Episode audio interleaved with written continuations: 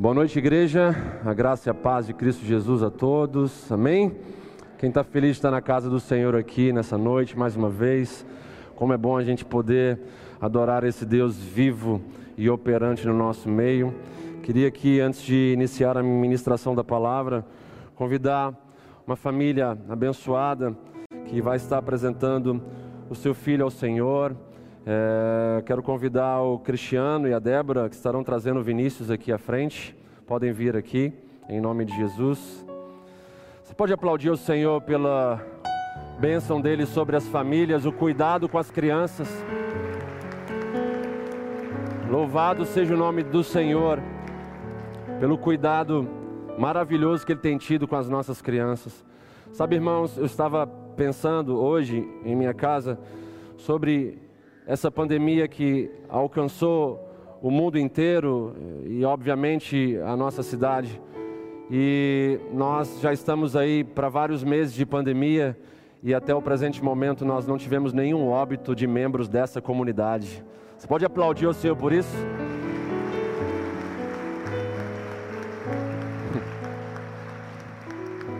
Da mesma maneira, todas as nossas crianças têm vindo aqui com muita saúde para serem apresentadas ao Senhor, para serem consagradas a Cristo Jesus, para também receberem de Deus uma palavra específica para as suas vidas. E eu quero deixar para os pais o que nós falamos no domingo passado sobre a responsabilidade de vocês, pais, em relação aos filhos. Vocês precisam entender que o ensino de vocês, ele é totalmente nulo se não houver o exemplo de vocês. A Bíblia fala para nós criarmos os nossos filhos no caminho, no exemplo, lado a lado. E hoje nós temos diante de nós uma terrível ameaça. Eu ouvi isso e vou guardar para mim sempre. É, o coração da criança é de quem chegar primeiro. Então, não deixem o mundo, não deixem as coisas contrárias à vontade de Deus chegarem primeiro ao coração dessa criança, do Vinícius. Que Jesus possa chegar primeiro. E essa atitude de vocês virem aqui nessa noite para trazerem ele já revela que vocês temem a Deus, respeitam né, muito é, a presença do Senhor e desejam, obviamente, a bênção de Deus sobre a vida do Vinícius. Eu gostaria de convidar a igreja para estender suas mãos aqui à frente para a gente abençoar essa criança, em nome de Jesus. Pai, nós queremos te louvar pela vida do Vinícius, por ele estar aqui nessa noite com saúde, pelo parto, Senhor, pela saúde da mãe, pela saúde do pai, do irmão. Que o Senhor possa, Deus, continuar abençoando essa criança, Pai, fazendo com que ela cresça, Senhor. É de forma saudável e cresça em especial na graça e no conhecimento do Senhor. Que desde cedo, Senhor, que tu possas fazer crescer o temor do Senhor no coração dele, Pai. É o nosso desejo, é a nossa oração. Dê a sabedoria devida para os pais educarem, o Deus, o Vinícius, na sua presença, em seus caminhos, em nome de Jesus. Amém e amém. Aleluia. Posso pegar ele aqui?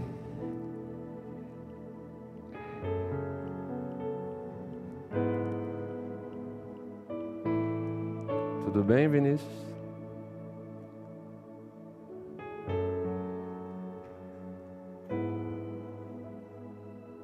O Vinícius é do Senhor Jesus. Olha.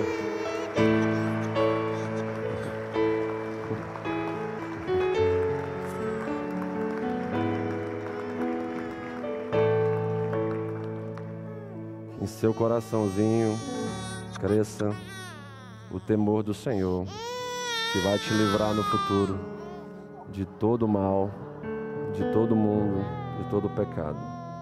Deus te abençoe ricamente, tá, cara?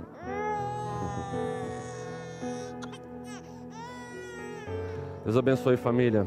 Parabéns por essa atitude tão linda de vocês. Obrigado, minha esposa fez uma participação muito especial hoje aqui.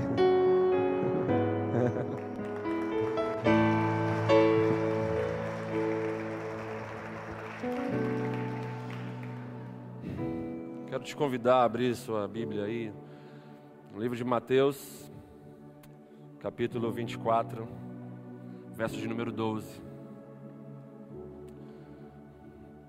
Obrigado a todos os visitantes que estão conosco aqui nessa noite. Estou vendo pastor Baroni aqui. Seja muito bem-vindo, meu amigo, do lado do nosso querido irmão e pastor também, Tião. Muito bom ter pessoas assim tão especiais conosco aqui. À medida que você for achando o texto, ponha de pé para nós todos lermos juntos nessa mesma posição de respeito, de reverência à palavra de Deus.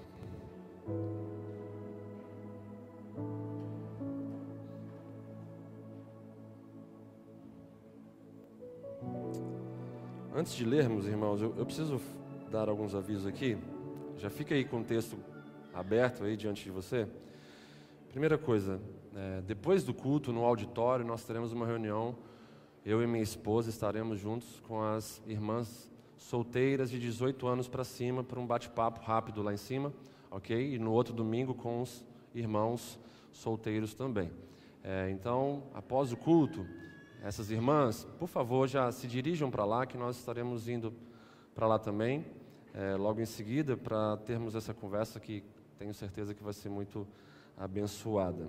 É, eu queria também é, oportunizar, nossa igreja ela não tem um perfil, nunca teve, nunca terá de ficar usurpando, de ficar pedindo dinheiro, de ficar, sabe, é, apelando no, na questão financeira, mas a gente sempre foi sincero com os irmãos em nossas necessidades. E dentro dessa nossa transparência, a gente entende que Deus pode levantar pessoas para nos ajudarem. Então, eu queria apresentar para a igreja uma necessidade que nós temos dentro do multimídia e da sonoplastia. Nós queremos e precisamos é, trocar urgentemente alguns equipamentos para oferecer uma qualidade melhor para quem está em casa. A gente não consegue, por exemplo, levar um som de qualidade no período de louvor para quem está em casa. Né? Muitos às vezes reclamam, por que, que a qualidade não está tão legal? É porque a gente não tem equipamento para mixar o áudio e levar um áudio de qualidade. Então a gente precisa trocar nossa mesa. A gente precisa de uma mesa mais moderna, que tem esses recursos. Então nós sabemos também que temos irmãos que estão em, é, em outros países, que talvez se o Senhor tocar no coração aí, que quiserem ajudar, podem mandar de fora, alguém que vá para os Estados Unidos, por exemplo, e possa dizer assim, pastor, a gente pode comprar lá para a igreja e trazer num preço mais justo. Isso vai ajudar muita gente também, né? Então nós precisamos trocar a mesa, a gente precisa de mais uma câmera. Não sei se vocês já perceberam que em alguns cultos, quando a câmera deu problema, a imagem ficou toda escura. Se a gente tiver duas câmeras, a gente vai conseguir então trabalhar de uma forma melhor e não teremos então aí esse tipo de prejuízo. A gente também, é, depois de uma reunião com toda a liderança do louvor, multimídia e sonoplastia, a gente decidiu em investir numa bateria eletrônica de boa qualidade, até mesmo para poupar o ouvido dos irmãos que estão aqui perto e termos uma melhor qualidade de som também, porque a nossa acústica, infelizmente, ela não é das melhores e a gente precisa, é, então, é, fazer a aquisição de uma bateria eletrônica que nos proporcione aí uma melhora na nossa qualidade de áudio. Então, se você puder, eu sei que Deus tem abençoado muitos irmãos, nós não estamos de olho no, no dinheiro de vocês, não estamos invejando nada disso. Deus tem abençoado e prosperado muitos irmãos nessa pandemia aqui, louvado seja o nome dele. Então, se você sentiu desejo no seu coração, ninguém é obrigado a nada. Se você está se sentindo impelido aí, a gente crê que não é por força nem por violência, mas é pelo Espírito de Deus. Se o Espírito de Deus está te tocando, se Deus está te dando recursos, né? É, aí que te deixem um pouco confortável para fazer isso. Então, procure a gente no final do culto. Pode procurar qualquer pessoa aí, é, que qualquer pastor da equipe pastoral, ok? Para falar bem assim: olha, eu gostaria de saber mais sobre isso aí, eu gostaria de ajudar gostaria de ajudar. Talvez não com tudo, mas eu quero ajudar com pouco, né? Ou eu posso comprar, né? É, esse item aí que vocês estão falando. Ou eu tenho uma câmera aí, eu mexi com, né? Filmagem, com som. Eu tenho uma câmera boa lá que eu posso passar para vocês. Então assim, procura a gente aí, que certamente Deus vai te abençoar muito, porque se você semeia no terreno do reino de Deus, você está semeando no terreno mais fértil do universo. certamente você vai colher bênçãos né, sem medidas. E eu não quero falar do que são essas bênçãos, porque só do fato da gente estar respirando hoje já é uma bênção demais da conta, não é mesmo? Então a gente não promete nada, a gente só fala que aquilo que a palavra de Deus diz. E a palavra de Deus fala que nós seremos abençoados. E deixa a bênção de Deus fluir na sua vida. Amém? Mateus é, capítulo 24, é, verso de número 12. Faltando um aviso aqui também. Quem está novo na igreja aqui não faz parte de nenhum grupo de convívio. Que não faz parte de nenhum grupo de convívio. Quem não faz parte de nenhum grupo de convívio? É, essas pessoas aí, a gente está com uma ideia da gente começar um grupo nessa quinta-feira, depois do culto, de 9h40 até as 10h40 no auditório. Então, vocês, eu convido vocês a procurarem, e até mesmo você que não é membro da igreja, mas está assim já frequentando e quer fazer parte, eu quero abrir para você também. Eu vou estar ministrando nessa quinta-feira, depois do culto, é, esse grupo de convívio, e nós estaremos juntos aí também com outros irmãos que estarão liderando esse grupo aí futuramente. Então, nos procure no final do culto, é, Rodrigo Calisto, diácono Rodrigo Calisto lá atrás. É, você pode procurar ele, ok? Pode procurar também qualquer membro da equipe pastoral. Vai ser bênção demais nessa quinta-feira a gente iniciar esse grupo de convívio para você fazer amizade com pessoas, para você receber a palavra, você deixar ser conhecido, se deixar ser conhecido, né? E crescer muito na, na graça, no conhecimento do nosso Deus. Vamos então para as Escrituras Sagradas, Mateus 24, verso número 12. As Escrituras dizem o seguinte: um texto muito conhecido nosso, é o primeiro de três que nós leremos hoje. E o texto diz assim: é, eu vou ler esse texto na versão é, judaica, na Bíblia judaica. E o amor de muitos esfriará por causa do crescente distanciamento da palavra de Deus. Quero que você guarde essa versão aqui, que é muito importante e o amor de muitos esfriará por causa do crescente distanciamento da palavra de Deus. Esse esfriamento tem uma causa, e a causa está sendo apresentada aqui nesse texto, ok? Te convido agora a abrir sua Bíblia no Salmos 118, versos 19 e 20.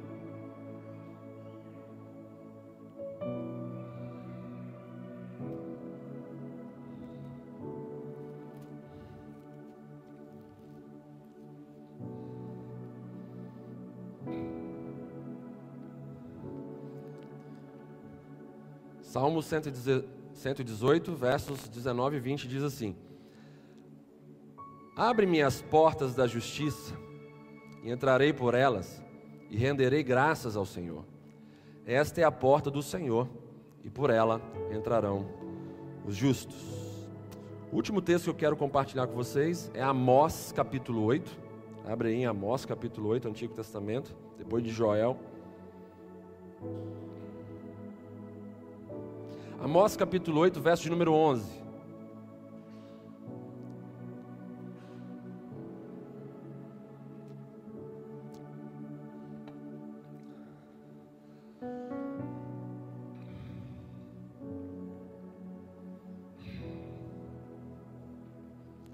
Amós 8, verso 11, diz o seguinte: Eis que vem dias, diz o Senhor, em que enviarei fome sobre a terra, não de pão, nem sede de água, mas de ouvir as palavras do Senhor. Andarão de mar a mar, e do norte até ao oriente, correrão por toda parte, procurando a palavra do Senhor, e não a acharão. Naqueles dias, as virgens formosas e os jovens, as pessoas mais fortes de uma sociedade, desmaiarão de sede. Amém? Podeis vos assentar.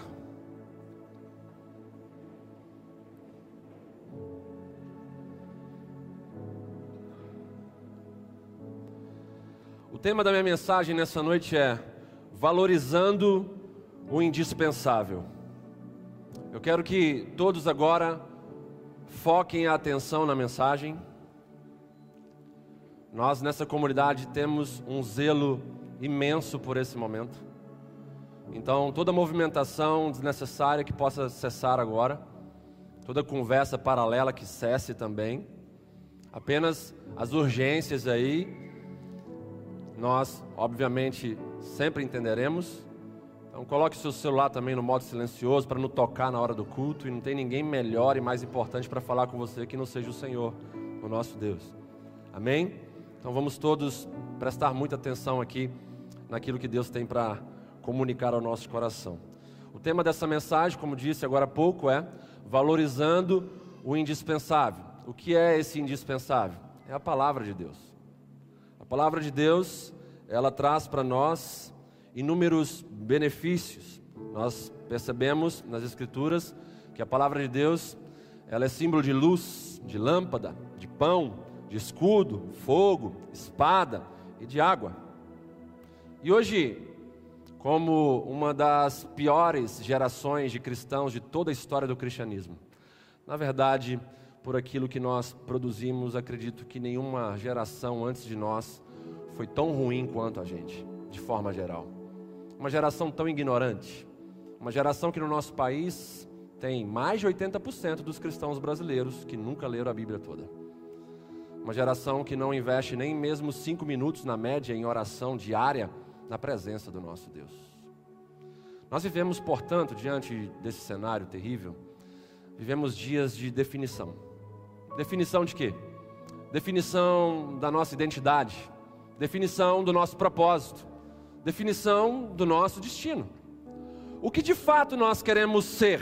Identidade. O que de fato nós queremos fazer? Propósito. O que de fato nós queremos planejar para estar com Cristo para todo sempre na eternidade, planejar e executar. Para onde nós queremos ir? Destino. Quem não cultivar e guardar como a missão primordial do homem ali no jardim do Éden. Quem não cultivar e guardar o jardim do Senhor em seus corações, em suas vidas. E quem não fizer isso hoje, certamente pode ser destruído amanhã. Irmãos, nós não podemos perder tempo. Nós precisamos ser batizados em um senso de urgência. E eu clamo ao Espírito Santo de Deus nesse momento: Vem, Senhor, em nome de Jesus. A igreja é tua. O Senhor foi quem me deu essa palavra mais uma vez. Que o Senhor batize cada um aqui com um senso de urgência. Que toda protelação de Ló e de sua família possa sair do nosso meio, cair por terra, em nome de Jesus. Em nome de Jesus. Sabe, irmãos, o Espírito Santo de Deus, ele não vem nessa noite para nos abençoar, ele já está aqui em nosso meio há mais de dois mil anos. Qual é a função minha em sua num culto como esse, onde ele é invocado, onde ele é adorado, onde ele é exaltado? A nossa função é responder à presença dele, responder aos toques dele, responder aos ensinos dele, responder às diretivas que Ele traz para a nossa vida, responder aos convites de arrependimento que Ele faz ao nosso coração, responder aos convites de transformação que Ele propõe a nós nessa noite. O culto ele precisa ser dinâmico. Deus fala e nós respondemos.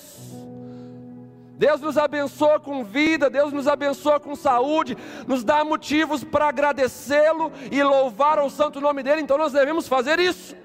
E quando fazemos isso, Ele forma nuvens densas sobre nós, para derramar chuvas de avivamento sobre as nossas vidas.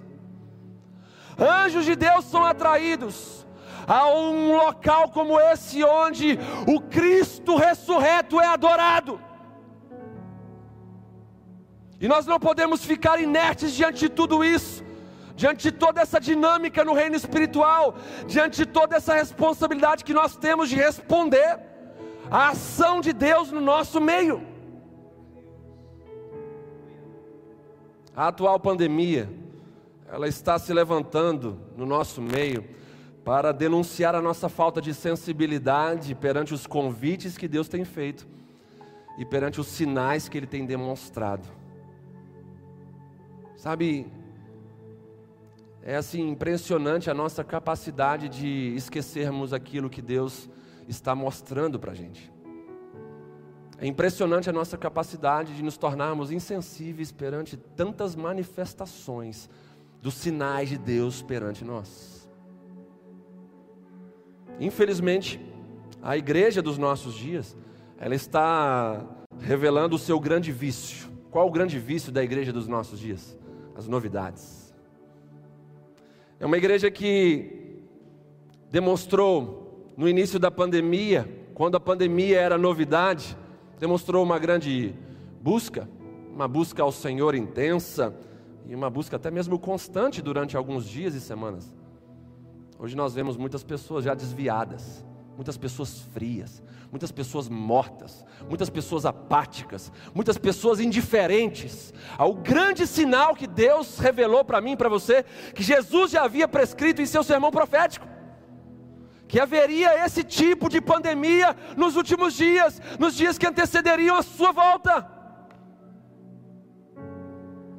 E aí eu fico me perguntando o que é que a igreja precisa para se despertar nesses dias. O que precisamos mais? Da marca da besta, do anticristo, surgir aí. Estão vendo Pix aí, né?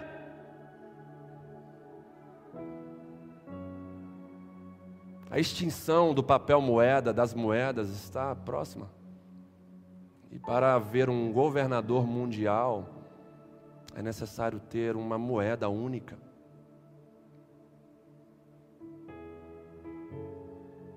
Esse cara com certeza já está vivo no nosso meio e se preparando para assumir o seu posto. Aquele que tem ouvidos, ouça o que o Espírito está comunicando à igreja. E se aceitar a marca da besta para comprar e vender, para dar leite para os seus filhos, para comprar as coisas da moda, se aceitar isso não tem volta. Depois eu me arrependo, não tem volta. É como se você tivesse adorado publicamente o maior inimigo de Deus e cometido o pecado sem perdão.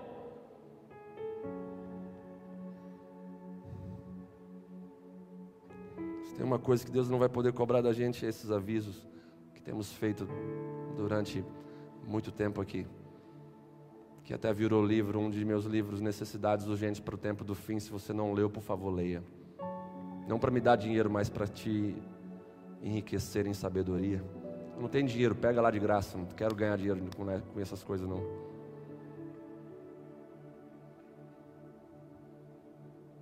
Enquanto a pandemia era novidade, havia busca intensa e constante por parte da igreja. Eu pensei até que eu veria a igreja mais avivada da história da Missão Serra. Enquanto há congressos, conferências, encontros com os ídolos gospel e novidades dentro da própria igreja, então há empolgação na vida cristã de muitas pessoas que estão viciadas em novidades.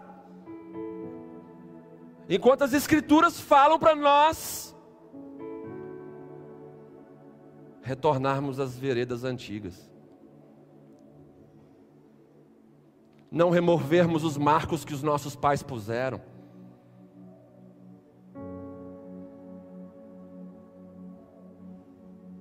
Respeitarmos o legado que foi deixado sobre nós.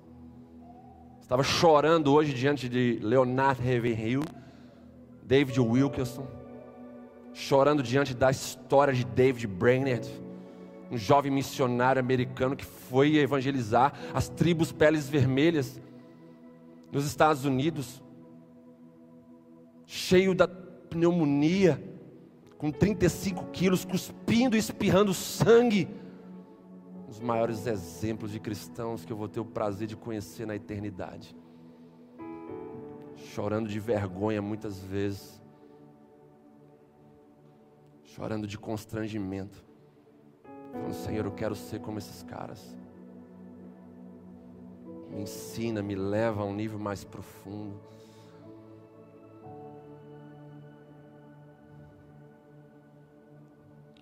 Diante de tudo isso, a gente precisa pensar que as nossas oportunidades de nos posicionarmos corretamente perante Deus, essas oportunidades estão se acabando. O tempo da escassez da palavra de Deus, conforme lemos aqui em Amós capítulo 8, esse tempo ele está se aproximando de mim de você. O relógio de Deus não vai se atrasar nenhum segundo por causa da nossa inércia, por causa da nossa apatia, por causa da nossa indiferença. E sabe qual é o pior cenário por um julgamento meu e seu? É o cenário da nossa consciência.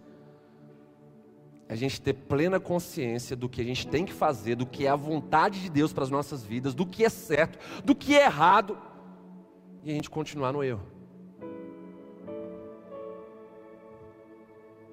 E a pergunta perante tudo isso precisa ser a seguinte: até quando nós iremos viver assim? Até quando nós iremos tratar as coisas de Deus como descartáveis, esperando a próxima novidade? Me dá uma nova palavra, um novo movimento. Chega dessas coisas. Tenho 40 anos de vida, nasci na igreja, nunca me desviei, provei de muitas coisas que aconteceram nesses 40 anos aí. O que é que ficou? Tendo passado por todos esses movimentos, o que é que ficou na minha vida? A palavra de Deus, porque tudo vai passar, mas as minhas palavras permanecerão para sempre. Passou o G12, passou o mover do paletó de gente caindo, do sopro no espírito, das gargalhadas para lá e para cá. Do dente de ouro. Mas o que permanece para sempre são as escrituras sagradas. Quem ama essa palavra, irmãos? Meu Deus do céu. Ah, eu me lembro da minha vozinha, irmãos. 86 anos que me ensinou a amar a palavra de Deus desde cedo. Eu com ela na semana passada, dizendo, Vó, como é que eu era assim quando era pequenininho? Ela falava, filho, você se ajoelhava na cama junto comigo e me pedia para tirar as promessas. A palavra de Deus colorida assim para ler com você e você ficava calmo. Com menos de um ano, ela me pegava às cinco horas da madrugada com a minha mãe, me levava para a igreja nos cultos de oração e falava: Você ficava quietinho, você não incomodava ninguém como se desde cedo o Senhor já tivesse gerando amor pelo templo, pela palavra, pela igreja, pelo povo dele. E essa palavra em noites difíceis que eu enfrentei num bairro perigoso, com casas ao nosso redor sendo assaltadas, mulheres estupradas. E essa era a minha segurança sempre. Eu começava a ler, meu coração se acalmava e eu dormia em paz mesmo com barulhos estranhos do lado de fora. Não dá para se esquecer disso. Não dá para tratar a palavra de Deus como algo descartável. Nessa tarde eu chorava, sabe, pela realidade da igreja, lembrando de vocês, pedindo, Senhor, restaura pessoas hoje lá. Muda a vida de pessoas nessa noite, Senhor. Aviva a sua igreja chacoalha o que precisa ser chacoalhado, muda o que precisa ser mudado, Senhor. Mas a gente não pode admitir coisas se estabelecendo dentro de nós que não são agradáveis a Ti.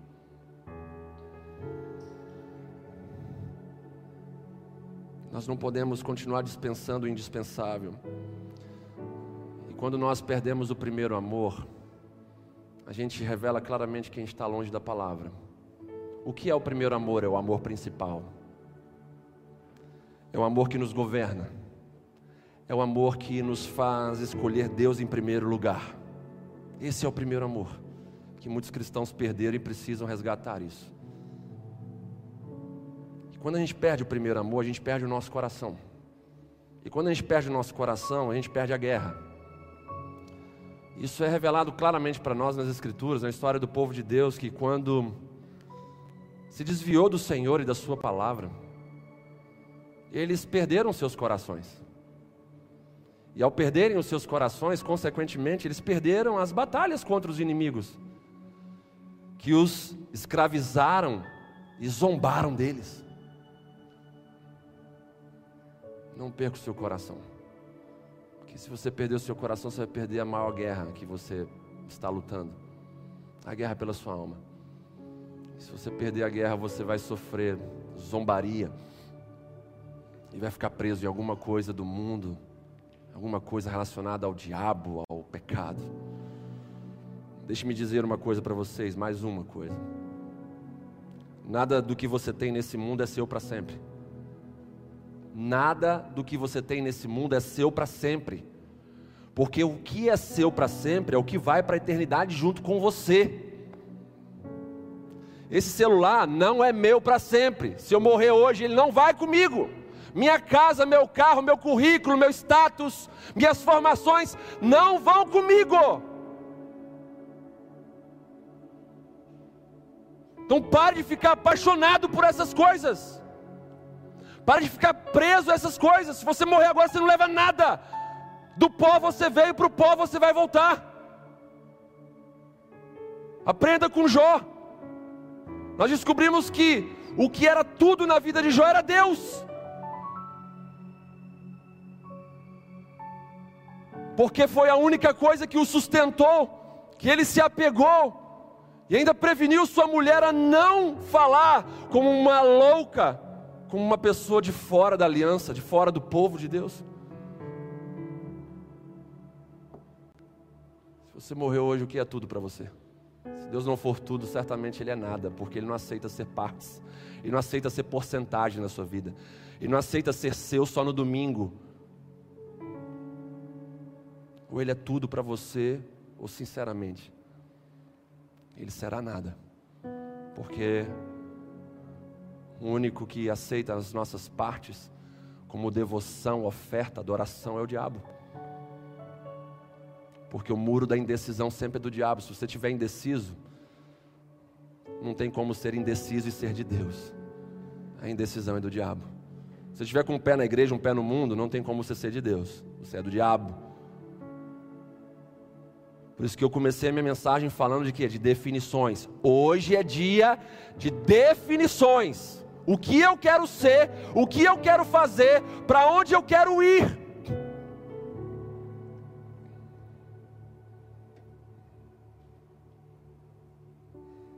Nada do que temos nesse mundo é nosso para sempre. Porque só pode ser nosso para sempre se estivermos com essas coisas na eternidade. Mas tudo que nós temos em Deus é nosso para sempre. E eu te pergunto: o que você tem em Deus? Está seguro ou está se perdendo? A única coisa que a gente leva para a eternidade é o nosso relacionamento com Deus.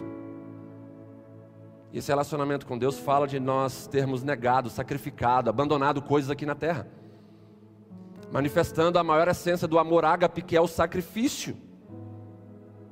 Portanto, irmãos, irmãs, amigos, amigas, é tempo de nós ajuntarmos tesouro no lugar certo, onde ladrão nenhum rouba, onde nem traça nem ferrugem vai corroer. Você não foi criado para viver 70 anos se tiver muita saúde. Você foi criado para a eternidade, então viva para a eternidade. Pare de viver para essa terra, pare de viver para esse mundo, pare de viver para os, para os planos do pecado do mundo para a sua vida.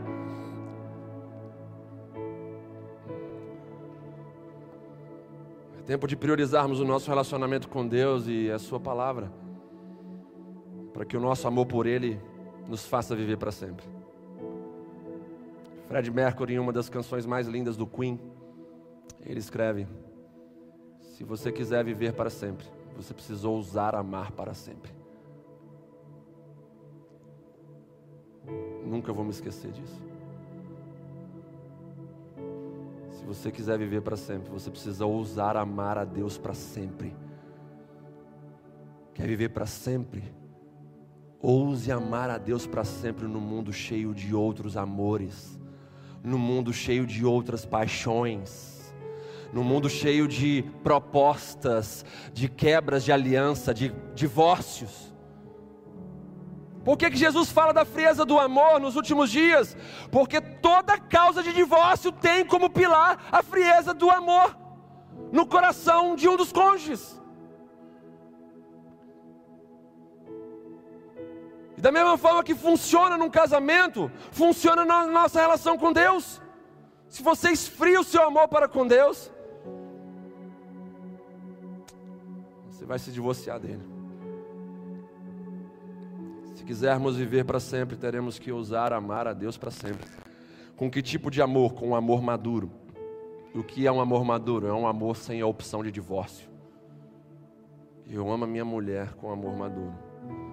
Eu não me vejo vivendo com nenhuma outra mulher que não seja ela até os nossos últimos dias. Mas infelizmente existem cônjuges que estão sempre com os planos B na cabeça. Não tem nenhum outro plano que não seja viver do lado da pessoa que Deus colocou na sua vida. É tempo de valorizarmos o indispensável. Você pode me ajudar a fazer essa, essa mensagem ficar ainda mais prática, didática e pedagógica? Fala para quem está do seu lado. É tempo de valorizarmos o indispensável.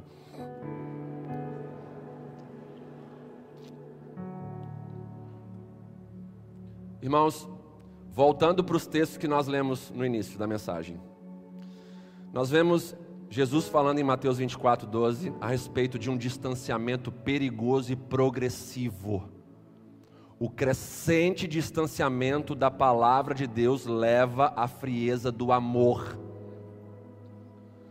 Então Jesus está nos vacinando quanto a esse tempo, dizendo que nos últimos dias haveria um distanciamento perigoso e progressivo da palavra de Deus, que levaria as pessoas a terem o amor a Deus prejudicado, esfriado em seus corações. Nós vemos em Amós capítulo 8, o profeta Amós profetizando algo que se cumpriu em parte e que vai se cumprir, cumprir plenamente antes da volta de Cristo Jesus. Ele fala de uma profecia que está às portas. A escassez da palavra de Deus. E nós vemos nos Salmos de número 118, versos 19 e 20, o salmista apresentando para nós a única saída diante dessa problemática toda. E essa saída é nós esperarmos com muita expectativa a abertura das portas da justiça, a abertura das portas da palavra de Deus, para nós entrarmos nesse ambiente. E se a gente entrar nesse ambiente, certamente a gente vai ser transformado. Quem crê nisso aqui? Se você entra de todo o seu coração no ambiente da palavra de Deus, você vai ser transformado com certeza. Analisando o primeiro texto, Jesus ele vai dizer para nós que a causa do esfriamento do amor está no distanciamento da sua palavra. O texto vai dizer: "E o amor de muitos se esfriará por causa do crescente distanciamento da palavra de Deus. Senhor amado, sem a palavra de Deus, nós não teremos o conhecimento da Santíssima Trindade, nós não teremos o conhecimento da santidade perfeita do nosso Deus, e sem conhecimento do nosso pecado, nós não teremos o conhecimento do perdão, perdão divino. Sem a palavra de Deus, nós ficaremos sem a contemplação da majestade divina. O Salmo de número 118 também vai dizer a respeito dessa desse princípio de nós adorarmos a Deus e sermos semelhantes a ele. Se nós adorarmos a Deus, nós seremos semelhantes a ele. Não é o Salmo 118, depois eu posso passar a descrição correta do, do texto que eu acabei de citar agora. Nós precisamos entender que sem o conhecimento do nosso Deus, nós não conseguiremos então visualizar quem Ele é, e nessa visualização nós iremos ficar então apaixonados, vislumbrados, e iremos adorá-lo na beleza da sua santidade, e essa adoração trará então a nós a semelhança do objeto que adoramos. Você já reparou que as pessoas se parecem com o objeto das suas adorações? Sem a palavra de Deus, nós não teremos o combustível da nossa esperança. E como Paulo disse, se a gente ficar com a esperança desse mundo, nós seremos os mais miseráveis e infelizes de todos os homens se a minha esperança está nos homens, está no governo federal, estadual, municipal, eu serei o mais infeliz de todos os homens. Minha esperança precisa ultrapassar essas esferas. Nenhum homem pode me dar o que Deus apenas pode me dar. Sem a palavra de Deus, nós não teremos lâmpada para os nossos pés, nem luz para os nossos caminhos. E isso vai gerar em nós insegurança, medo, tropeços, humilhação e destruição. A maior arma contra o pecado, conforme o nosso próprio Cristo nos ensina, é a palavra de Deus. Jesus não venceu o diabo dizendo: está amarrado, eu te repreendo, sangue de Jesus tem poder. Ele não fez isso, ele disse: está escrito. Onde estão os cristãos que estão vencendo o diabo, o pecado e o mundo, dizendo: está escrito?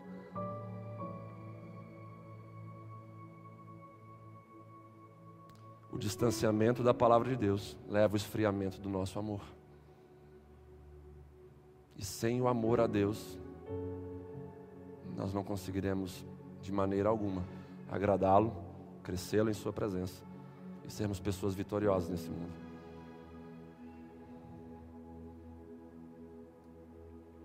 Se você não gosta de ouvir e de ler a palavra de Deus, me desculpe, mas você nunca irá amar a Deus de verdade.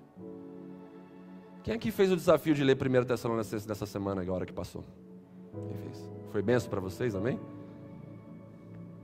Que livro abençoado nas Escrituras, que fala de uma igreja do tempo do fim. Uma igreja que tem os três pilares que Paulo vai falar em 1 Coríntios capítulo 13. Que no fim de todas as coisas que vai permanecer a fé, a esperança e o amor. E a igreja de 1 Tessalonicenses, a igreja lá em Tessalônica, ela tinha como qualidade esses três pilares: uma fé operante, um amor abnegado, uma esperança viva. Que tipo de igreja nós precisamos ser nos últimos dias? Como a igreja em Tessalônica. Você que não leu, perdeu, mas ainda dá tempo de ler. Ou ouvir, né? Que a gente pode fazer isso hoje com os recursos que nós temos. Se você está à procura de atendimento ao invés de arrependimento, certamente você nunca vai amar a Deus de verdade. Irmãos, cá para nós. A igreja hoje se tornou, em muitos lugares, empresas. E empresas, elas produzem clientes. E clientes querem ter razão em tudo, porque a lei do mercado diz que o cliente tem razão em tudo.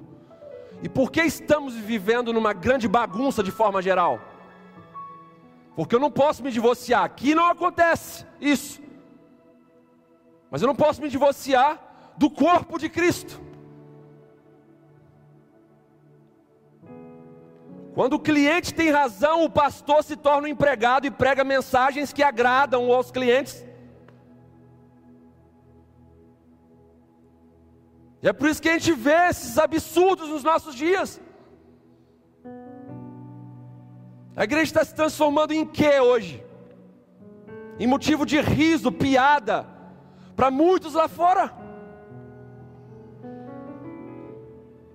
Se você está à procura de atendimento ao invés de arrependimento, certamente você jamais vai amar a Deus de verdade. O Senhor nos chamou para fazermos discípulos e não clientes. Você é filho ou você é cliente? Você está à procura de uma boa mensagem, de um bom atendimento pastoral? Ou você está à procura de arrependimento que Deus te proporciona quando Ele mostra você no espelho da palavra dEle? E aí você começa a ver, nossa, olha como é que eu estou feio nessa área, olha como é que eu estou, sabe, debilitado nessa área, olha só como é que eu sou mentiroso, olha só como é que eu sou uma pessoa suja. Estou me vendo agora nesse espelho da palavra de Deus, eu preciso consertar minha vida. E o arrependimento, ele é o guarda do nosso coração que proíbe o pecado de estacionar o carro sujo dele dentro da gente. Porque ele vai dizer: aqui você não estaciona, porque esse coração está batizado em arrependimento. E o pecado jamais vai estacionar numa pessoa que tem o arrependimento como guarda no seu coração. Pecou, entristeceu, se arrependeu, já voltou. Se os seus ouvidos coçam para ouvir o que lhe agrada, cuidado, por favor. Paulo vai falar isso a Timóteo. Desse tempo de pessoas com coceiras nos ouvidos, procurando mensagens que massageiam o ego. E hoje nós estamos cheios disso. As escrituras estão se cumprindo claramente. Nunca se viu um número tão alto de falsas doutrinas e de falsos profetas no nosso, no nosso meio. Se você ouve esse tipo de gente, esse tipo de mensagem, você está ouvindo, conforme as Escrituras dizem, mensagens de demônios, ensinos de demônios. Exemplos: hoje nós temos pregadores famosos com um discurso pró-divórcio, camuflado, bem enfeitado e chamado de evangelho. Pregadores que estão levando seus seguidores ao êxtase. E pensa numa tristeza é você ler os comentários abaixo de posts desses caras, de mulheres dizendo bem assim: ufa! Até que enfim eu achei um pastor que está falando a minha linguagem. Agora sim eu posso me divorciar com a consciência tranquila.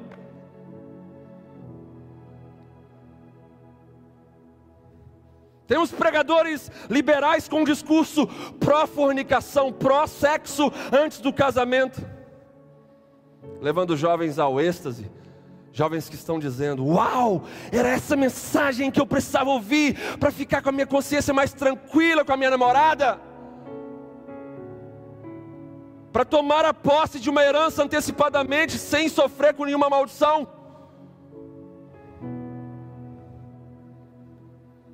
Temos pregadores com um discurso antidízimo, levando uma multidão de avarentos, mão de vacas, ao êxtase, dizendo: Yes! Era isso que eu precisava ouvir para aumentar as minhas posses, para ter mais dinheiro no bolso. Era isso que eu precisava ouvir para passar a dar esmolas para o reino de Deus. Temos pregadores com um discurso humanista dizendo que nós somos o centro do coração de Deus, levando muitos a se sentirem como patrões de um Deus carente e vulnerável. Eu sou o centro do coração dele, ele é carente, ele é vulnerável, ele precisa de mim. Então posso ordenar, posso de determinar, ele vai fazer tudo por mim. Eu sou o centro do coração dele. Mentira! Anátemas, pessoas amaldiçoadas, indo contra princípios bíblicos. Pastor, como identificar um falso profeta? Por aquilo que ele ensina. Preste mais atenção, tenha mais sabedoria, mais discernimento, leia mais a palavra, senão você vai se transformar num transporte de heresia. Senão a sua alma será colocada num lugar muito vulnerável.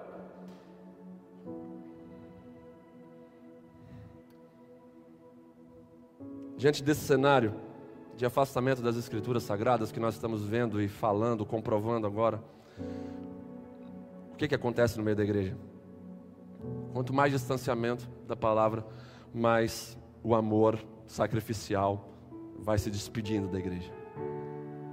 O amor sac sacrificial vai dando a Deus para a igreja. Triste a gente ver irmãos colocando outros irmãos no tribunal de justiça. O amor sacrificial, ó. Tchau.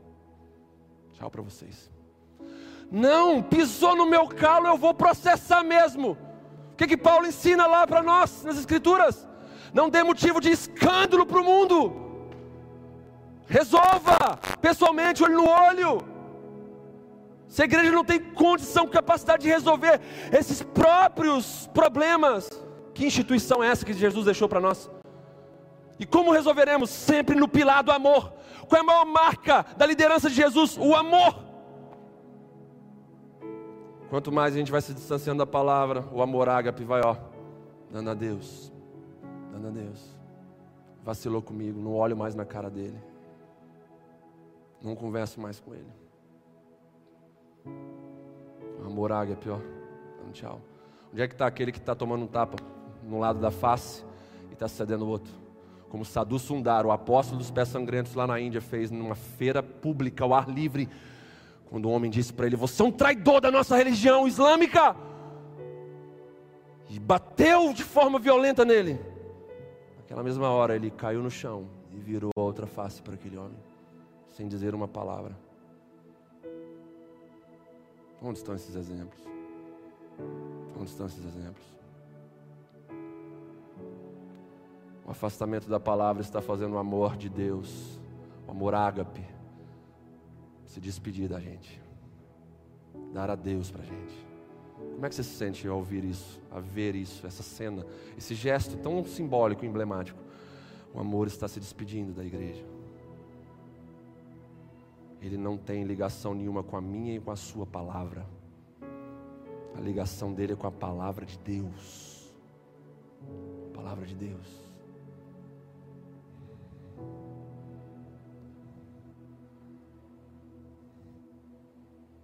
Hoje nós vemos cristãos que jamais teriam coragem de morrer por Jesus. Tão longe da palavra de Deus que o amor sacrificial já se foi há muito tempo.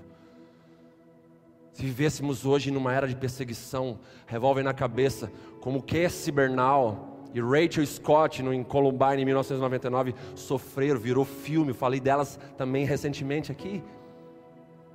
Você nega Jesus ou você morre? A resposta puxou o gatilho, mas estão com Cristo como noiva dele, para sempre com Ele, e levaram tudo de bom para o céu.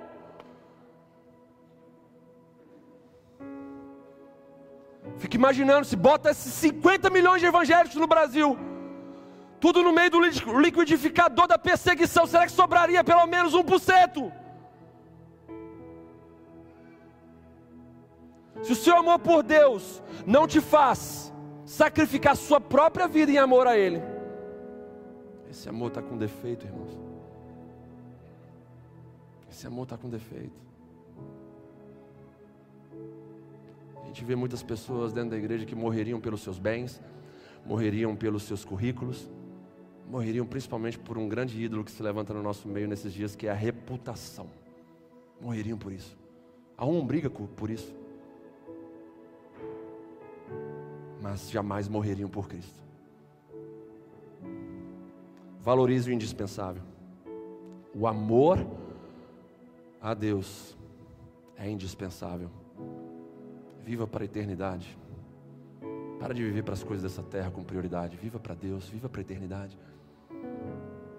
Não é um convite para você se tornar uma pessoa irresponsável nos seus estudos, trabalho, família, não. É um convite para você colocar Deus no lugar que Ele deveria estar na sua vida, ou seja, em primeiro lugar. Colocar o primeiro mandamento no primeiro lugar. Amarás ao Senhor teu Deus de todo o teu, todo teu coração, de toda a tua força, alma, entendimento. Olha o que Paulo vai dizer em 1 Coríntios 16, 22. Irmãos, quando eu li isso aqui, meu Deus do céu, estava estudando sobre essa carta tão preciosa para um pastor ler. Paulo vai dizer, 1 Coríntios 16, 22: Se alguém não ama o Senhor, seja anátema, seja amaldiçoado. Olha o que, que Paulo está falando. Se alguém não ama o Senhor, seja amaldiçoado. Ele termina dizendo: Maranata, ora vem Senhor Jesus. Consolo para um pastor, uma igreja problemática, cheia de dons. Mas o que adianta ter dons se não tiver caráter? Se alguém não ama o Senhor, seja amaldiçoado. Maranata, ora vem Senhor Jesus. Ora vem Senhor Jesus.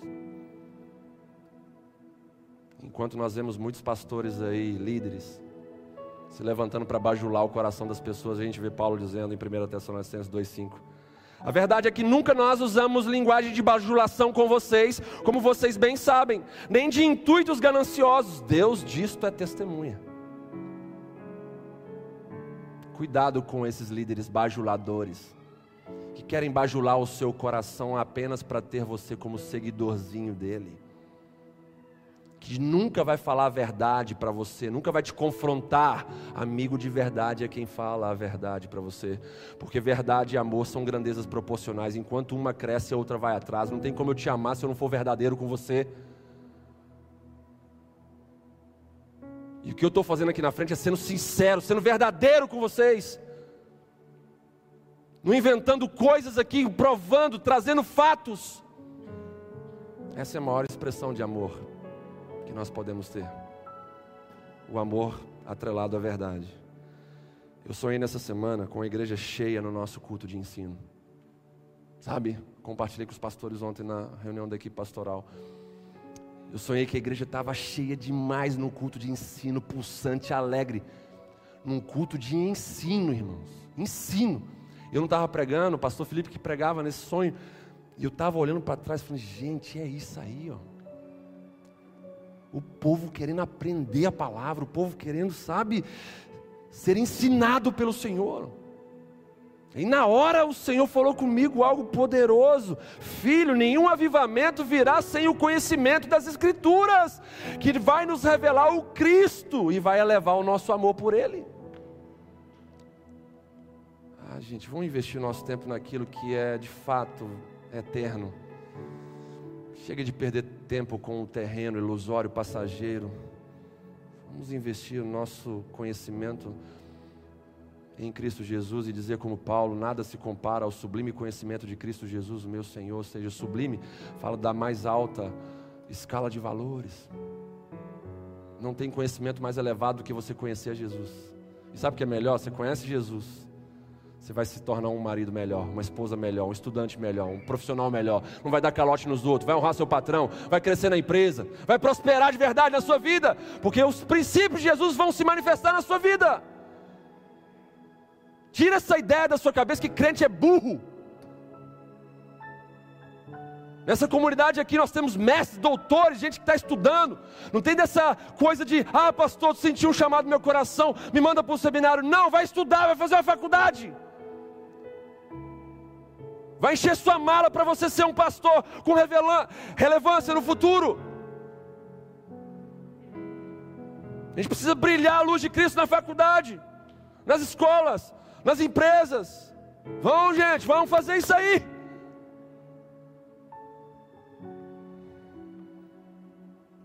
Continuando, irmãos. Quem está comigo aqui, diga amém. Está intenso hoje aqui. Eu falei, Senhor, a mensagem hoje é pesada. E a gente fica moído para pregar uma mensagem dessa, como parto, irmãos.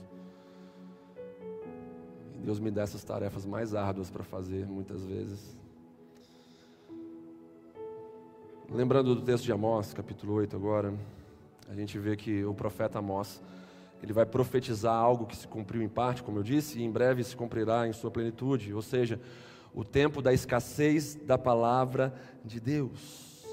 O texto vai dizer: Eis que vem dias, diz o Senhor, em que enviarei fome sobre a terra, não fome de pão nem sede de água, mas de ouvir as palavras do Senhor. E as pessoas andarão de mar a mar, de norte ao sul, correrão por toda parte procurando a palavra do Senhor e não vão encontrar a palavra dele. E o verso 13 vai dizer: Naquele dia, as pessoas mais saudáveis, fortes, vigorosas de uma nação que são as, são as virgens formosas e os jovens, essas pessoas vão definhar de sede. A realidade aqui desse texto é que Israel estava amadurecendo para a punição divina. Na verdade, ela tinha chegado no ponto já. Estava maduro. O povo estava maduro para a punição divina. Segundo a visão do profeta Amós, a pior punição para esse povo seria a impossibilidade de acessar a palavra de Deus e os profetas de Deus dentro do cativeiro.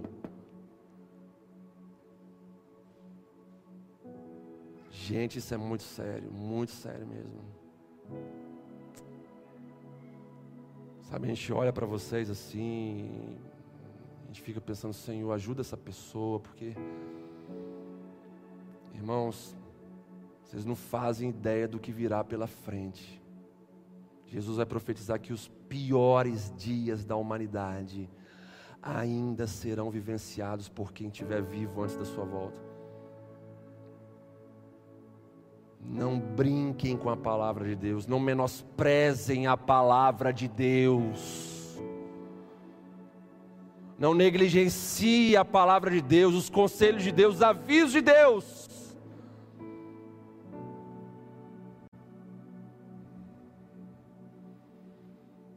A gente vê o amor de Deus derramado nessas mensagens, gente. Como a gente já falou aqui, um incêndio na Califórnia que matou dezenas de pessoas, os bombeiros passavam pelas casas e falavam o seguinte: está vindo um incêndio na floresta aí, vai detonar, destruir a sua casa. Se você ficar aí dentro, você vai morrer. Relato dos bombeiros depois que muitas pessoas morreram. A gente passou avisando nas ruas. Muitos protelaram, arrumando mala devagar. Muitos foram pegar a mangueira do quintal para tentar esfriar o fogo que viria. Outros nem deram ideia para os nossos avisos morreram tostados. Mas os bombeiros foram lá para avisar: está vindo um fogo devastador. Saia desse lugar, vai destruir tudo.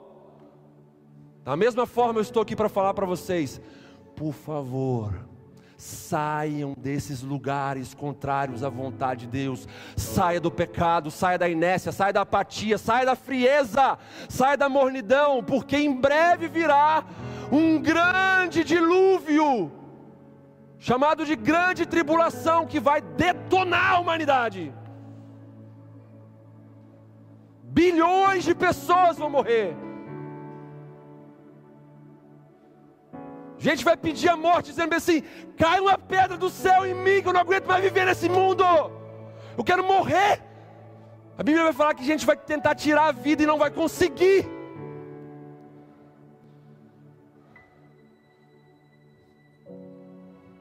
Mas infelizmente a gente é uma geração que dá mais ouvidos aos avisos do médico, que pega um exame nosso e fala bem assim: se você não fizer a caminhada, mudar a sua dieta, entrar numa academia, mudar o seu estilo de vida por inteiro, daqui a um ano você morre.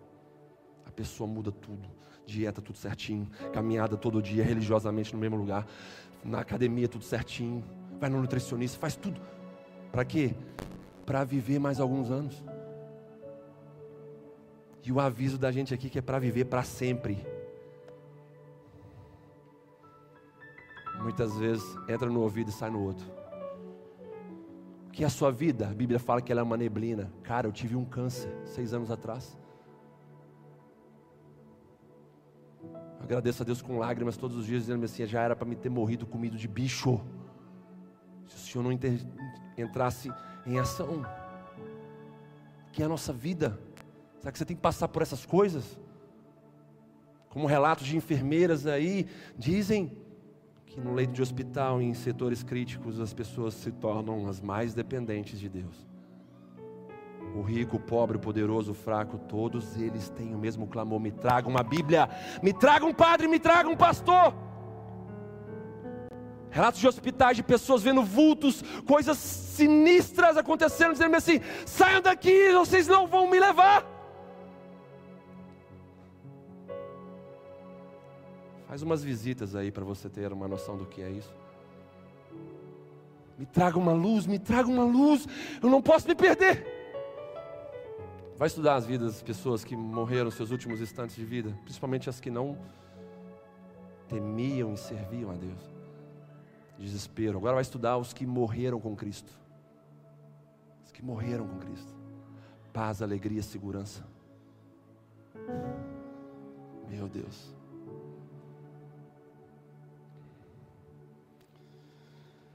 Sabe, irmãos, grande parte da, da igreja no Brasil está amadurecendo para receber essa punição de Deus. Que punição, pastor? Essa punição da escassez da palavra do Senhor. Hoje a gente olha para essa realidade e a gente vê coisas que estão se levantando de forma imponente.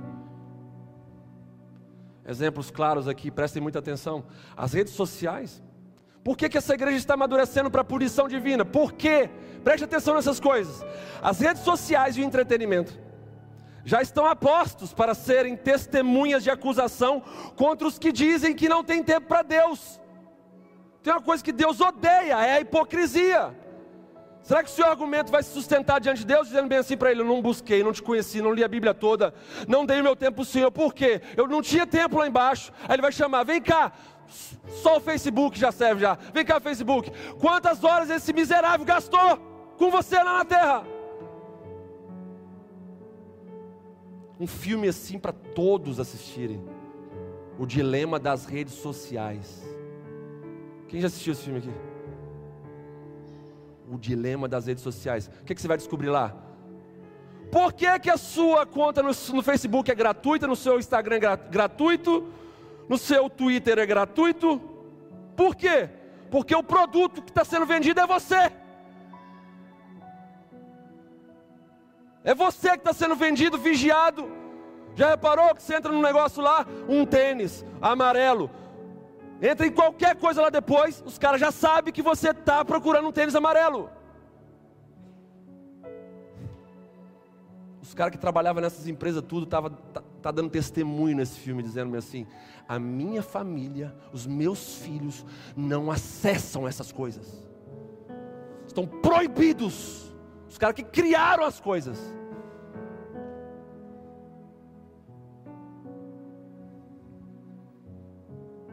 Por que, que grande parte da igreja está amadurecendo para essa punição de Deus? Por causa disso. Não tem tempo para Deus, mas tem tempo de sobra para essas coisas. Para o entretenimento, para as redes sociais. Outra coisa que vai julgar essa geração. Nunca uma geração teve tão fácil acesso às escrituras, ao conhecimento, a fazer um curso, em especial no nosso país. É Bíblia de todos os gostos, de toda tradução. Sabe, ah, mas eu não, eu, não, eu não consigo entender na versão revista e corrigida, revista e atualizada. Você tem a versão na linguagem de hoje, você tem a versão, sabe, viva, você tem a versão a mensagem, que comunica a palavra de Deus na sua essência, com palavras mais fáceis para você entender. Então, nós veremos esse acesso fácil à Bíblia e ao conhecimento do Senhor acusando sem piedade os ignorantes e os rasos espirituais. Nós vemos essa presente pandemia se levantando, como disse no início, para acusar aqueles que estão desprezando os sinais de Deus. Muitos estão desprezando hoje a oferta da palavra de Deus para chorarem amargamente amanhã pela escassez dessa mesma palavra. Os que hoje desprezam a palavra de Deus de que maneira? Que deixam a Bíblia empoeirar em casa, que ficam conversando lá no salão anexo durante a mensagem, que não é possível que vem para a igreja para ficar batendo papo no salão anexo. Eu já falei para os diáconos tirarem esses irmãos na minha palavra, que a função da igreja é educar os irmãos aqui. Gente que despreza a palavra de Deus porque durante a mensagem ousam abrir as redes sociais e ficarem curtindo, comentando e viajando pela internet.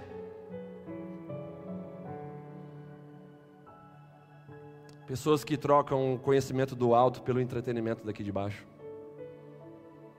Pessoas que ficam olhando no relógio dizendo assim: está, já, já são 8h25, o horário já padrão para se terminar o culto é oito e meia.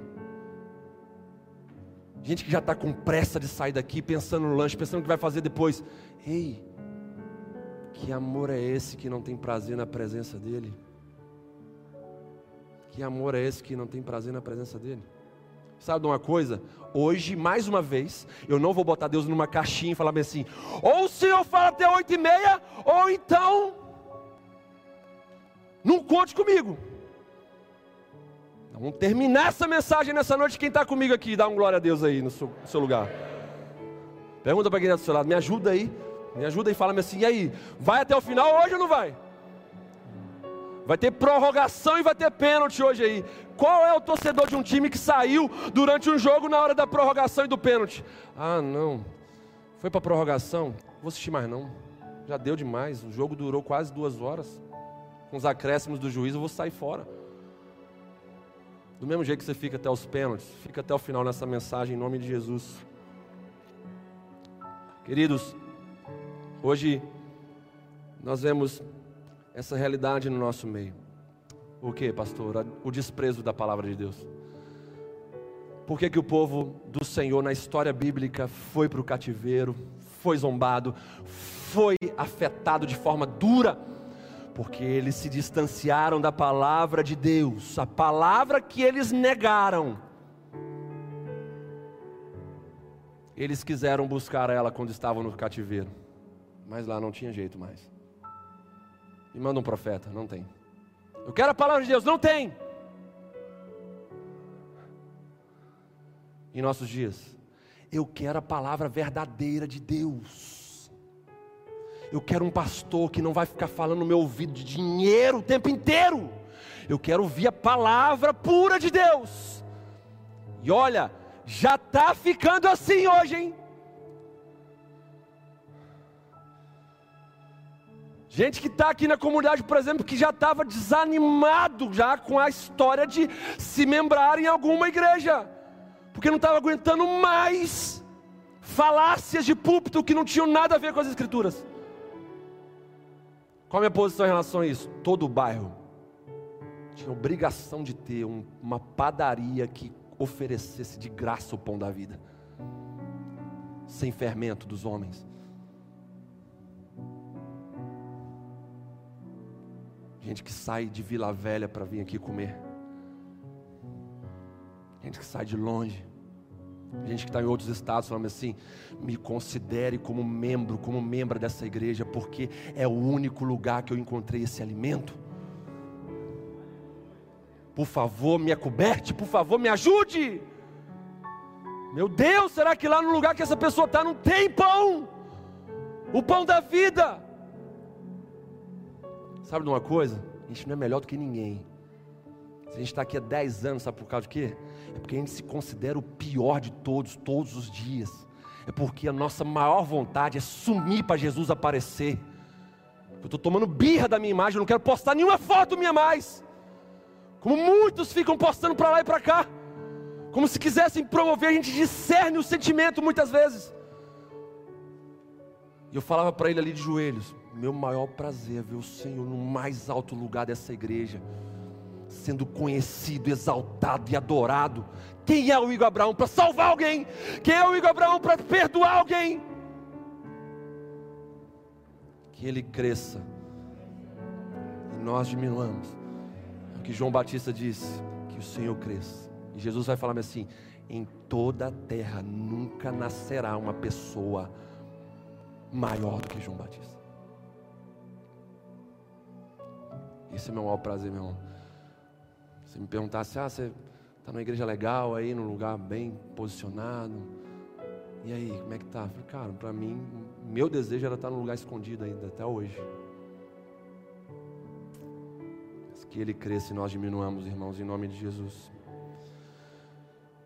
Queridos, o texto aqui de Amós 8, 11 é triste, sabe? Porque ele fala que as pessoas correrão em busca da palavra de Deus e não a encontrarão.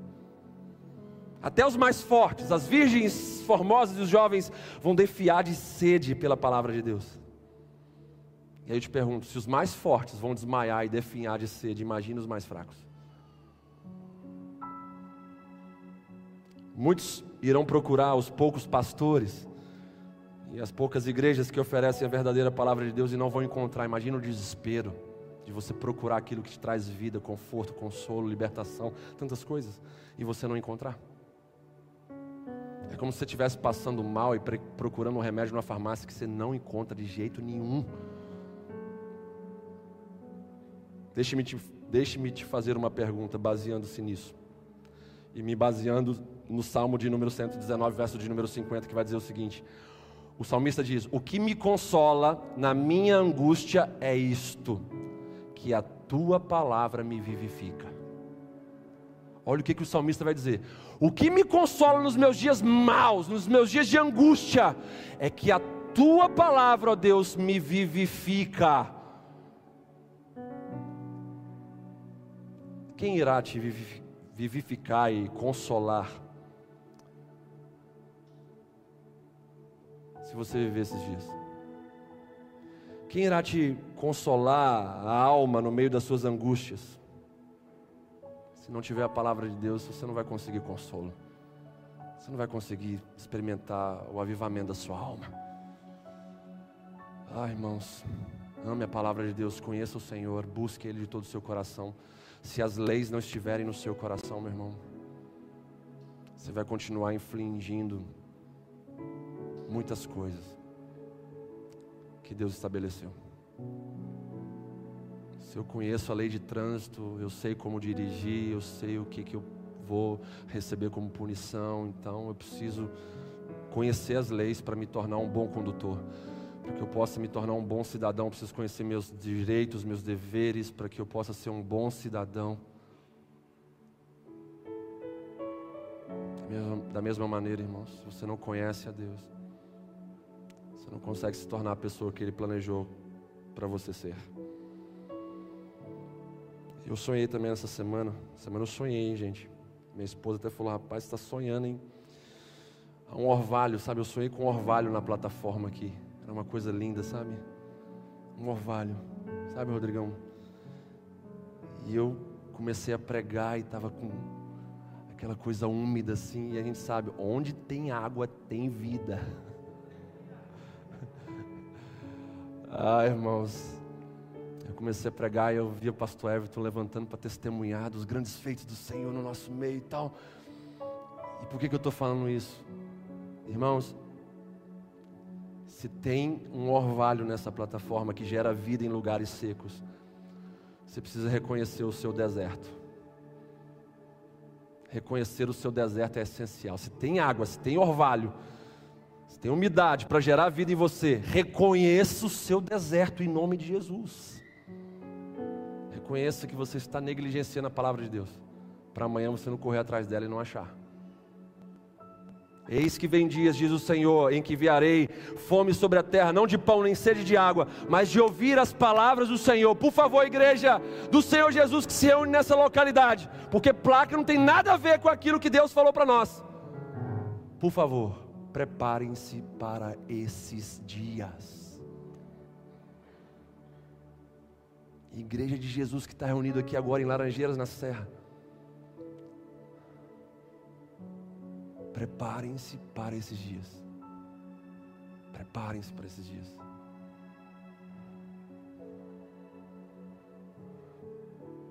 Não serão métodos que vão te sustentar. É a palavra de Deus que vai te sustentar. Entenda isso. Quer experiências para você chorar diante de Deus? Vai ler sobre a igreja perseguida, de cristãos na China que se alimentam de Deus através de uma folha da Bíblia rasgada. Uma mulher ficou 40 anos presa pelo regime comunista na Europa, por causa da Bíblia que ela tinha na casa dela, quando ela saiu de lá 40 anos depois. Ela foi para a igreja e estava havendo uma distribuição de Bíblias. E ela falou assim, de forma desesperada: Me dê uma Bíblia, me dê uma Bíblia. E quando chegou no missionário, só tinha caixa da Bíblia vazia. A mulher olhou para o missionário e falou bem assim: esse governo me tomou aquilo que eu tinha de mais precioso 40 anos atrás e agora eu quero ter lá de volta. Mas eu não posso, Senhor, eu não tenho mais. Acabou tudo, as pessoas pegaram, levaram. A gente não pode ficar muito tempo aqui conversando, senão a gente corre risco também. E ela disse para aquele missionário: o senhor pode me dar pelo menos a caixa que carregava essas Bíblias? Que eu já vou satisfeita para minha casa.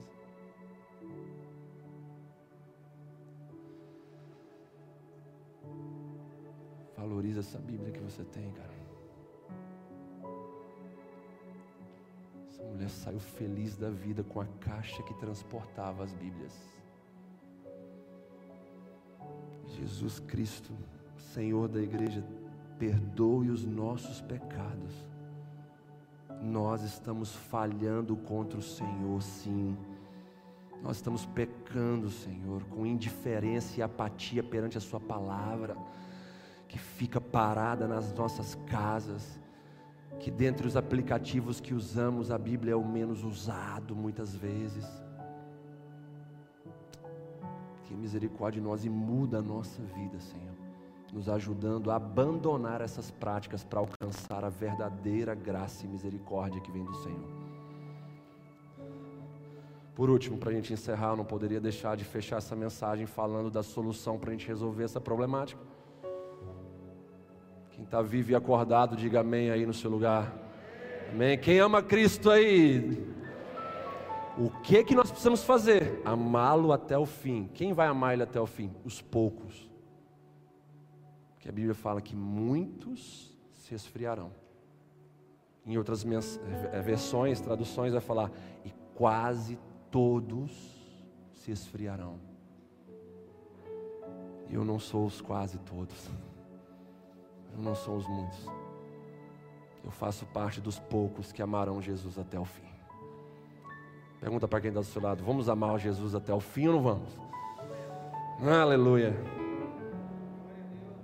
Amém? Vamos encerrar junto aqui então, gente. Preste atenção.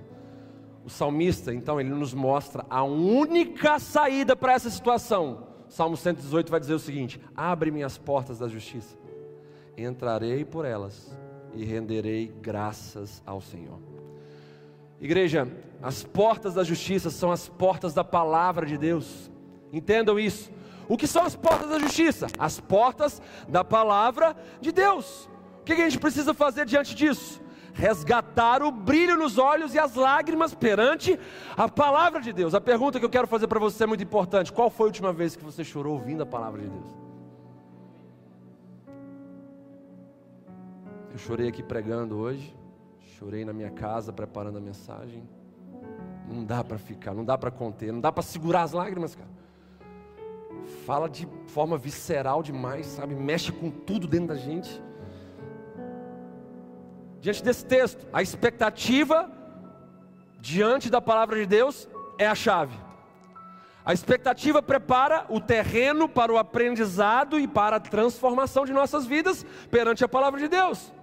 Por quê? Porque a expectativa ela vai destruir a preguiça, destruir o cansaço, vai destruir os nossos argumentos para não sermos aqueles que Deus quer que nós sejamos.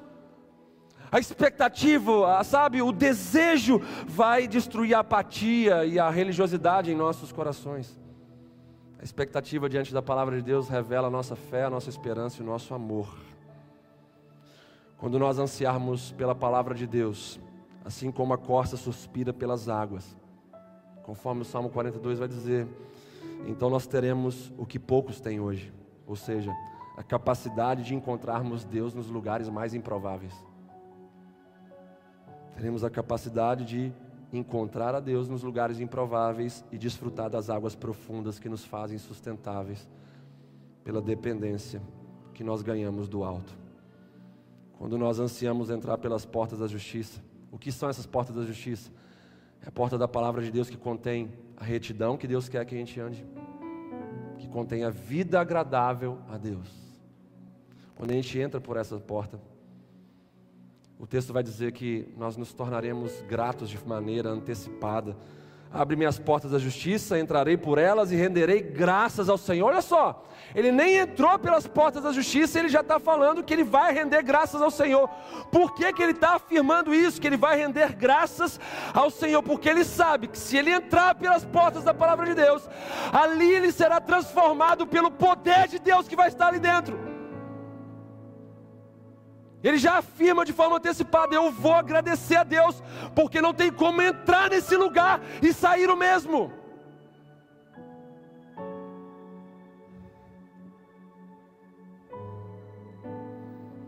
Quando a gente entra nesse lugar, a gente vai sair transformado, justificado, perdoado, consertado, libertados, consolados, avivados. O povo de Deus lá em Neemias capítulo 8, depois de ter saído do cativeiro babilônico, ele, ele vai, o povo vai até o, o escriba Esdras e faz um pedido que eu gostaria de receber, sabe, dentro do meu ministério. O povo foi lá na presença de Esdras e falou assim: por favor, pegue as escrituras, leia e explique para nós. Em outras palavras, o povo estava dizendo assim: nós queremos nos reaproximar da palavra que nós negligenciamos e por isso fomos parar no cativeiro.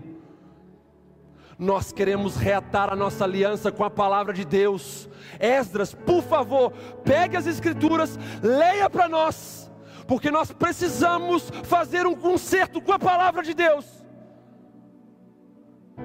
Porque sem ela a gente foi parar no cativeiro, desprezamos ela, fomos humilhados lá dentro fomos pisoteados, desejamos a palavra, ela não veio, desejamos os profetas, eles não vieram.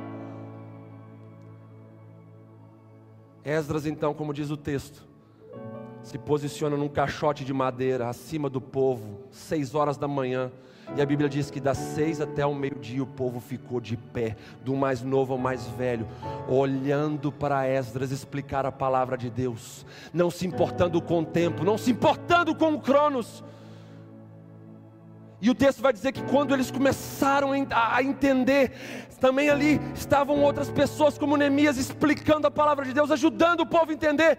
Então, quando eles começaram a entender a palavra de Deus, o texto vai dizer que eles começaram a chorar profundamente. Chorar de quê? De arrependimento. Por que, que nós negligenciamos essa palavra? Por que, que a gente saiu desse lugar que antes a gente tinha entrado? Mas agora nós estamos entrando de novo dentro desse ambiente para sermos transformados e agradecemos ao Senhor de todo o coração por ter nos libertado das mãos terríveis dos nossos inimigos. E aquele tempo era um tempo de festa e então Neemias vem e fala: Não chorem, porque é um tempo de celebrarmos a Deus. A alegria do Senhor é a vossa força. Sabe, quando a gente olha para isso, irmãos, a gente precisa entender o que é essa expectativa povo querendo ouvir a palavra de Deus, estou na expectativa desse livro ser aberto, da boca de Deus começar a falar para a gente, das palavras serem sopradas. Só Jesus tem as palavras de vida eterna, as palavras de Jesus são espírito e vida.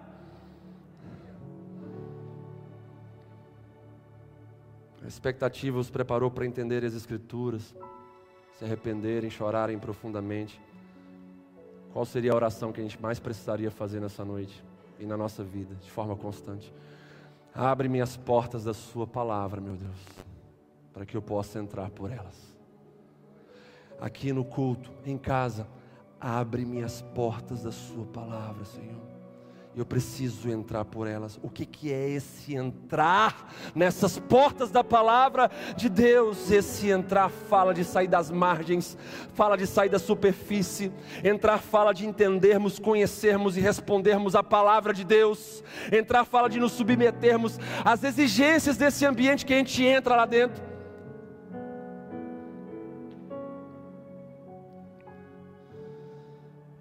Essa deveria ser a nossa oração constante. Abre-me as portas da Sua palavra, Senhor. Se a gente entrar, a gente não vai perder o rumo da nossa casa, da nossa pátria celestial. E como nós pregamos aqui recentemente, nós estamos quase em casa. Almost home. Estamos quase em casa. Esse dia vai chegar, irmãos. Diz que nós não vamos precisar fazer consultas. Aleluia. Diz que nós não vamos precisar arrancar o dente ciso, doutora. Diz que nós não vamos chorar, sofrer. Eu sonho com esses dias, irmãos. Esse mundo aqui, essa vida aqui é como se fosse uma camisa que não foi feita para mim usar, que hora é muito larga, que hora é muito apertada porque a vida sob medida que eu vou experimentar é a que Deus tem para mim na eternidade. Tudo será perfeito, tudo será perfeito. Imagine você com a inteligência de Adão, com a inteligência de Eva antes do pecado entrar. Nós vamos voar, pastor. Não sei se eles voavam quando eles estavam lá. Nós vamos mergulhar e não vamos perder o fôlego. Não sei como é que eles faziam lá.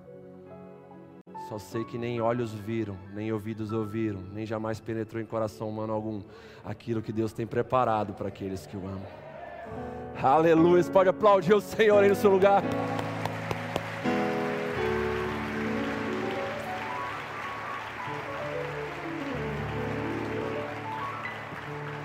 Ah, Senhor. Se tem uma coisa que eu preciso ensinar para vocês sempre é isso o combustível da esperança. Nós não podemos perder a nossa esperança, irmãos. A esperança é o firme fundamento da santificação. Se eu espero Jesus voltar, se eu espero novos céus e nova terra, se eu espero o meu corpo glorificado, eu preciso me preparar para receber tudo isso. Como eu preciso me preparar hoje para receber uma visita de uma família minha amanhã, que me liga hoje e fala assim: amanhã eu vou estar na sua casa. Eu não posso apresentar o pior cenário para eles, eu preciso dar para eles que eu amo, o melhor conforto. Prepare a sua vida Ele não vai vir buscar uma prostituta, ele vai vir buscar uma noiva santa, pura, imaculada. Vamos nos casar com ele para sempre. E tem gente que fala que isso, ah, essa é uma mensagem que não é tão muito bem colocada. Porque para um homem falar que vai casar com Jesus, isso não cheira muito bem. Por favor, vá com o seu preconceito um pouquinho dos infernos. Será que não entenderam que casamento aqui é aliança, compromisso eterno, estar juntos para sempre? É a mente corrompida que só pensa no sexo, só pensa nas coisas, sabe, que não tem nada a ver com a santidade de Deus. Valorize o indispensável. Entrar no ambiente da palavra de Deus é indispensável. Entrar no ambiente da palavra de Deus é indispensável. Irmãos, fechando a mensagem. Jesus nos alertou de um distanciamento perigoso e crescente da palavra de Deus.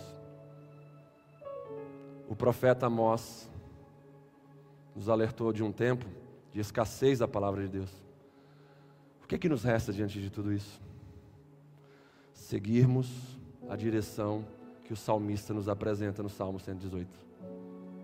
Na prática, sabe o que a gente deve fazer? Entenda isso. Na prática, o que a gente tem que fazer é o seguinte: é a gente vir para a igreja, se colocar aqui diante de quem vai trazer a palavra de Deus e esperar com grande expectativa Deus começar a falar com a gente e orar como salmista, dizendo assim: Abre-me, Senhor, as portas da Sua palavra, para que eu possa entrar por elas e render graças ao Senhor.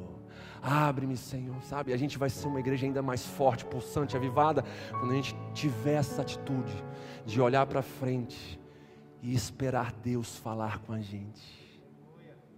Senhor, abre-me as portas da sua justiça. Não interessa, Senhor, se isso vai doer, se isso vai me confrontar, se vai agradar aos meus ouvidos ou não, mas Senhor, fala comigo. Tu és um pai que cuida dos teus filhos, e o Senhor repreende os teus filhos, como eu, como pai, repreendo os meus filhos.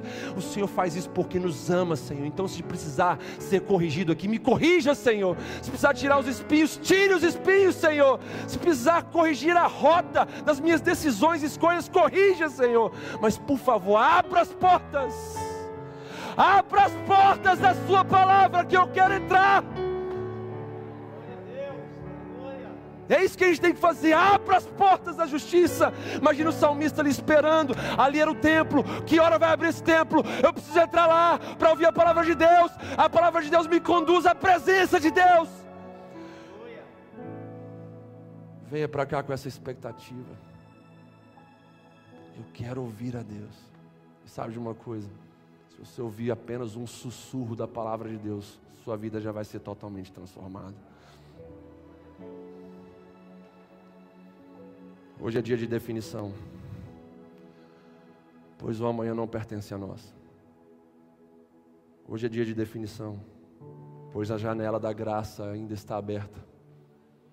Hoje é dia de definição, pois Jesus ainda está como nosso advogado mas em breve ele sentará para nos julgar. Valorize o indispensável. Valorize a palavra de Deus, que é luz, que é lâmpada, que é pão, que é escudo, que é fogo, é espada, é água, que dá vida. Essa mensagem te levou nessa noite, você que está em casa, você que está aqui. Essa mensagem te levou a entrar pelas portas da justiça. Você pode até mesmo ter se sentido mal e desejar sair desse ambiente e continuar vivendo a mesma vida que você vivia. Mas eu quero te dizer uma coisa: que o mal que você está sentindo ou sentiu nessa mensagem é o arrependimento batendo na porta do seu coração querendo entrar. Então, diante disso, que eu tenho para te dizer é o seguinte: renda-se diante da palavra de Deus e defina as suas mudanças.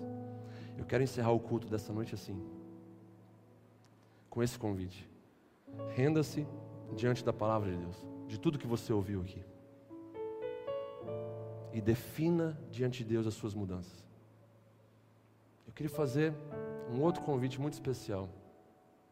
Aqueles que puderem, façam isso agora de joelhos, junto comigo, em nome de Jesus, rendendo-se diante dele.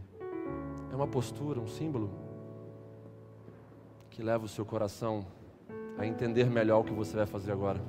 Faça isso, renda-se diante de Deus e defina as suas mudanças. Defina as suas mudanças. O que vai mudar a partir de hoje? Por favor, fala isso para Deus. Fala isso para Deus, meu irmão, minha irmã. Defina as suas mudanças, que afetem a sua identidade, o seu propósito e o seu destino. Defina as suas mudanças. Você que está em casa também, eu te convido a fazer isso, a se ajoelhar diante do Senhor, a se render diante da Sua palavra, que falou forte ao seu coração. Renda-se diante dela e defina as suas mudanças. O que o Espírito Santo de Deus falou com você, falou para você mudar. O que você sentiu incomodado dentro do seu coração e que você precisa abandonar.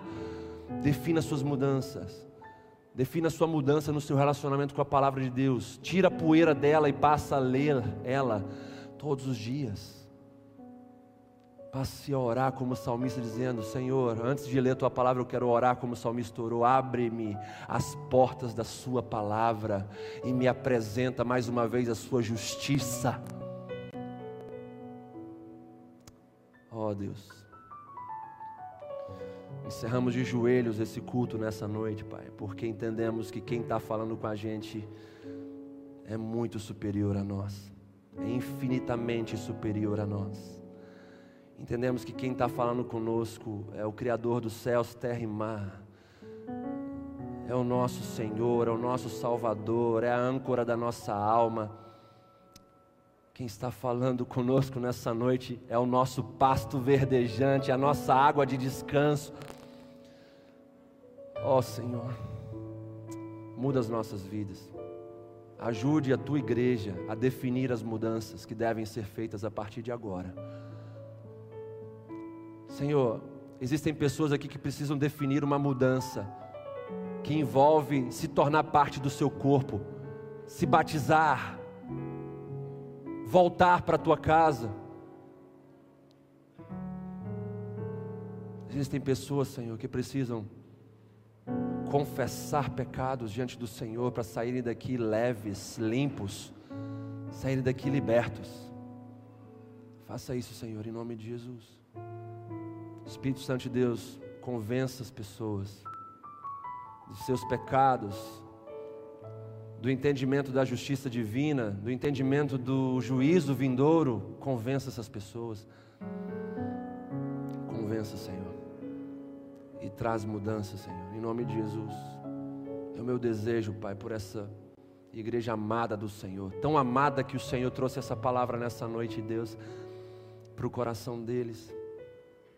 Nos ajude a sermos pessoas melhores, pais melhores, filhos melhores, esposas, esposos melhores, profissionais melhores, estudantes melhores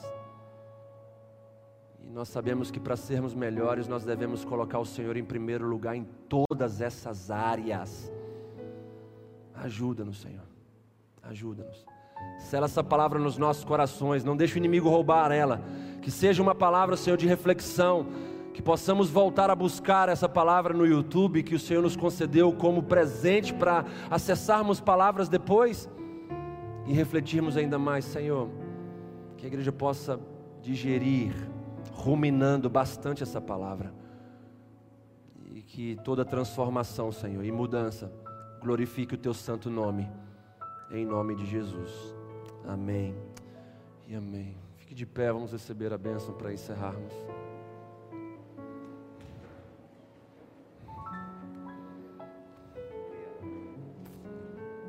Feche os seus olhos, feche, todos fechem os seus olhos. Estenda as suas mãos assim. As crianças aí, pais, vamos encerrar bem com elas. Elas são queridas. Senhor, derrame sobre as nossas vidas nesse momento, Pai. Da tua unção que nos capacita a viver os teus planos, projetos e propósitos para nós. Senhor, abençoe o teu povo nessa semana, nos desafios, guarde-os, livre-os de todo mal, dê a eles sabedoria, dê a eles direção, discernimento. Guarde as nossas famílias, o nosso bem maior depois do Senhor. Meu Deus, nos leva em paz para as nossas casas nesse momento com a Sua soberania, com a Sua palavra, mas nos leva em guerra contra as paixões da nossa carne. Ajuda-nos a ter uma semana diferente, meu Deus, em nome de Jesus. Eu te peço, Pai, faça isso. Que o amor de Deus, que a graça maravilhosa de Jesus Cristo, nosso Senhor, e as doces e eternas consolações do Espírito Santo de Deus estejam hoje sobre nós e também para todos, sempre, sempre. Amém.